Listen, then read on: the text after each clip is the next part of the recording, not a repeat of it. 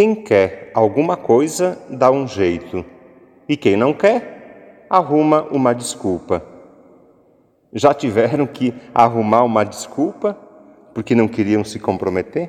Desculpas a gente inventa, não dá, não posso, tenho medo, vergonha, não tenho tempo, não consigo. Quem quer alguma coisa sempre dá um jeito.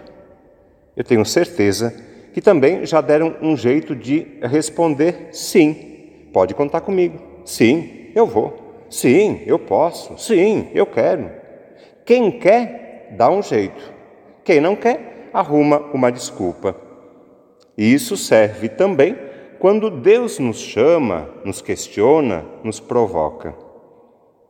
As leituras que ouvimos hoje nos apresentam a história de três pessoas que foram chamadas por Deus, tentaram dar uma desculpa, mas depois deram um jeito e responderam sim. Três pessoas: Isaías, Paulo e Pedro. Isaías foi chamado a ser profeta. Lembram? Profeta é aquele que fala e age em nome de Deus. A desculpa que ele arrumou: Eu sou apenas um homem de lábios impuros. E a resposta final: Aqui estou, envia-me. Paulo foi chamado para ser missionário. A desculpa: Eu sou menor dos apóstolos, nem mereço o nome de apóstolo, persegui a igreja de Cristo. E a resposta final? É pela graça de Deus que sou o que sou. Pedro foi chamado a lançar as redes a seguir Jesus. A desculpa: Trabalhamos a noite toda, estamos cansados, não pescamos nada. Senhor, afasta-te de mim porque sou pecador. E a resposta final? Pedro deixou barco e redes para seguir Jesus. Jesus repete hoje para nós o pedido, o desafio que fez para Pedro. Avança para águas mais profundas. É um apelo para crescer, para progredir, avançar, para dar um passo a mais, para melhorar, para superar limites e fraquezas, para encarar os desafios com coragem.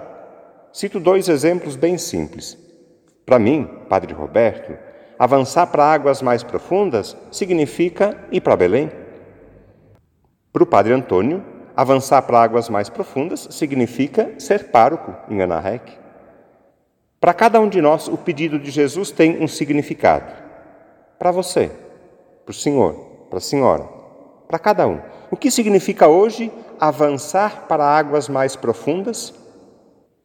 E qual será a nossa resposta diante deste apelo que o Senhor nos faz? O que vamos responder? Vamos dar um jeito para dar uma resposta positiva? Ou vamos arrumar uma desculpa para fugir do compromisso e continuar do mesmo jeito? Tomara que a nossa resposta seja positiva, fiel, generosa, parecida com esta: Senhor, se tu me chamas, eu quero te ouvir. Se queres que eu te siga, respondo: Eis-me aqui.